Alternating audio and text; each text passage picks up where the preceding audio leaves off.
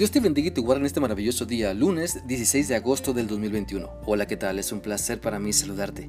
Quiero animarte para que sigamos meditando en lo que la palabra de Dios nos enseña en la carta a los Hebreos capítulo 13.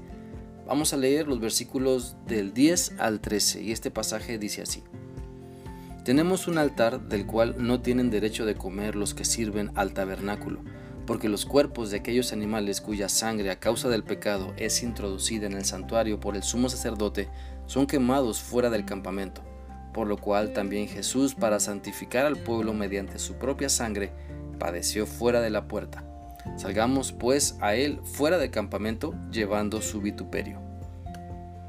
Por medio de este pasaje podemos entender que Dios quiere que valoremos el sacrificio de Cristo y no dudemos en poner también nuestra vida a su servicio realizando los sacrificios necesarios para seguirle y hacer su voluntad. Cuando el pasaje habla del altar, se está refiriendo a algo diferente a la estructura hecha de piedra. Más bien, se nos hace un llamado a ofrecer nuestra vida a los pies de Cristo para ofrecernos en sacrificio vivo a Él, como lo dice la Biblia en Romanos 12.1. Por lo tanto, amados hermanos, les ruego que entreguen su cuerpo a Dios por todo lo que Él ha hecho a favor de ustedes que sea un sacrificio vivo y santo, la clase de sacrificio que a Él le agrada. Esa es la verdadera forma de adorarlo. Entreguemos entonces nuestra vida a Cristo. Eso implica ofrecer ahora nuestra vida sobre el altar, pues implica obedecerle, y así como el altar de Cristo fue la cruz donde ofreció su vida y derramó su sangre, donde la obra completa de redención se llevó a cabo, también nosotros debemos poner todo lo que somos delante de Dios y ofrecer nuestra vida en obediencia a Cristo. Valoremos entonces todo lo que Cristo ha hecho y sigue haciendo a favor de nosotros. Su sacrificio en la cruz nos sigue recordando que hay sacrificios que vale la pena hacer en nuestra vida para obedecer a Dios no porque esos sacrificios logren algo para Dios, sino que son sacrificios que hacemos y nos llevan a la madurez, a entender mejor la voluntad de Dios, a disfrutar la vida cristiana. Por lo tanto, sirvamos a Cristo, ofrezcamos nuestra vida como ofrenda a Él y no sirvamos a una religión, sino a Cristo. No sirvamos a un grupo de personas, sino a Cristo. No sirvamos al pecado, sino a Cristo. No sirvamos a los afanes de la vida, sino a Cristo. No sirvamos a doctrinas tradicionalistas, sino a Cristo. No sirvamos a nuestro ego, sino al único Rey de Reyes y Señor de Señores, Jesucristo. La Biblia dice en Efesios 6, 5 y 6 los siguientes.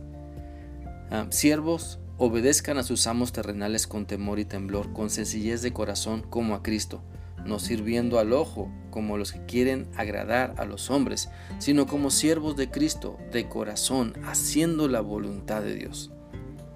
Entonces tenemos en Jesucristo una verdadera comunión con Dios que no depende de ritos, sino que parte de nuestra entrega a Cristo y que ahora nos hace entender que es necesario hacer sacrificios para vivir en la voluntad de Dios, porque la tentación llama a nuestra puerta pero Dios quiere que nos mantengamos en santidad, no disfrutando lo malo, sino valorando y gozándonos en vivir bajo la autoridad de Dios.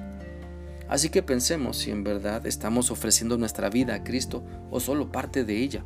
Pensemos si estamos ofreciendo una obediencia parcial o realmente es una obediencia total.